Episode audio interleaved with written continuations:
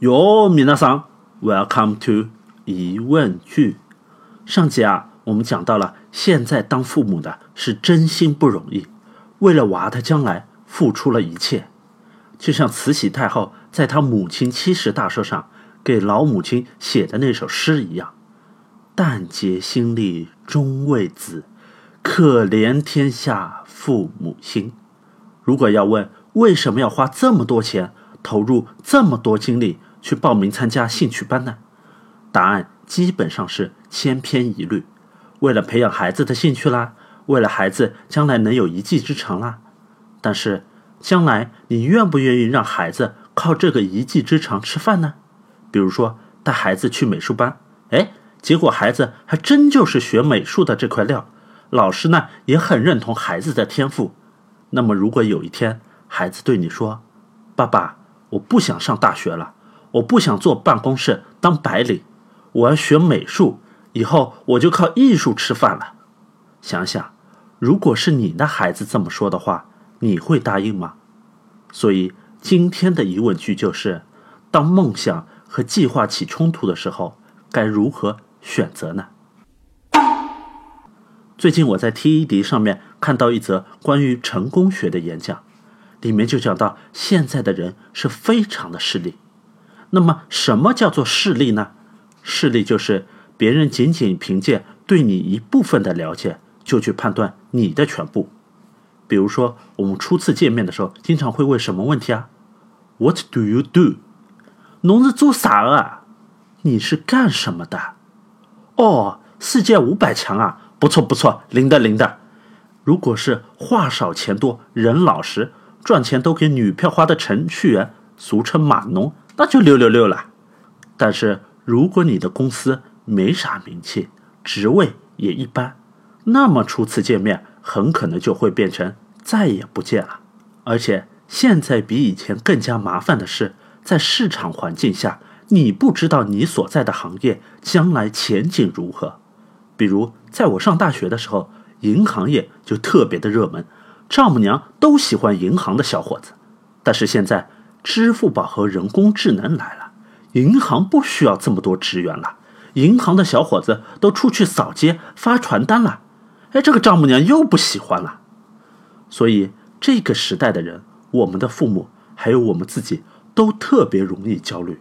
比如，没人会因为马云一个月赚二十个亿而焦虑，但是当隔壁不起眼的老王他创业成功的时候，你就特别容易焦虑。因为你发现老王都走上财务自由的道路了，而你自己的道路却不知道在哪里。留守现在的职位吧，四平八稳，公司呢一般也不会辞退你。但是每到发年终奖的时候，就会发现自己的收入又拖了全国人民的后腿了。你说去创业吧，九死一生，一不小心老婆本都没了。所以在这个时候，我们就特别希望有人。特别是自己的家人能够包容我们的全部，而不是像外人那样势利的以偏概全。比如说，去年新海诚的新作《你的名字》大卖，票房达到动画片票房纪录的第二名，无数人在电影院里面是哭得泣不成声。新海诚也成为继宫崎骏之后日本动画新一代的领军人物。后来记者采访新海诚父亲的时候才知道，新海诚。居然是日本百年建筑公司新金组第三代社长的独生子，曾经内定的第四代社长，在子承父业天经地义的日本，更何况这个副业是多少人求都求不来的。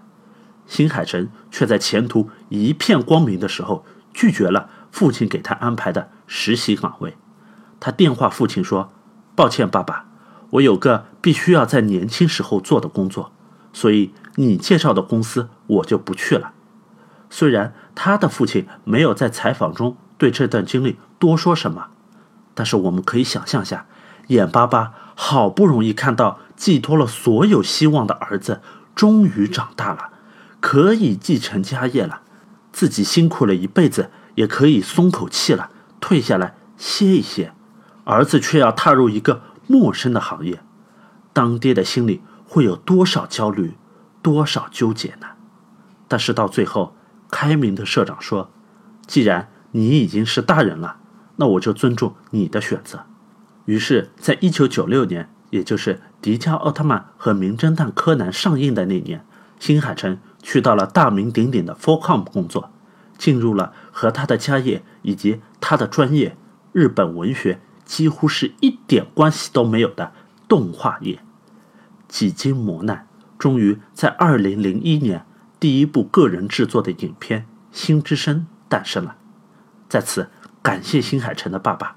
没有用父亲的权威强行压下这个稚嫩的梦想，让我们可以看到相约在同一片天空下去看不同美景的秒速五厘米。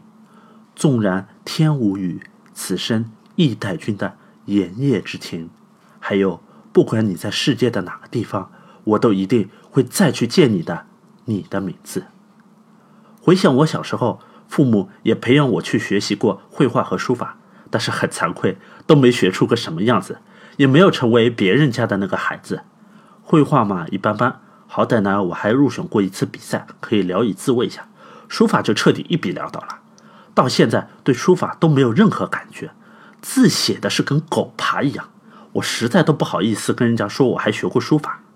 但是在做疑问句这档节目的时候，妈妈就跟我说，以前我和你爸爸。都希望你对书法和美术会感兴趣，但是你不喜欢。现在你终于有自己喜欢的了，妈妈就支持你一直做下去。那一刻，我差点泪奔。后来我把录好的第一集给爸爸听，然后特别忐忑的站在一边等他的答复，因为从小到大基本上我就没有得到过我爸爸的称赞。但是最后我听到我爸说：“我觉得。”这次你可以成功的时候，我差点高兴的就想跳起来。到了这一期，疑问句已经是第十期了。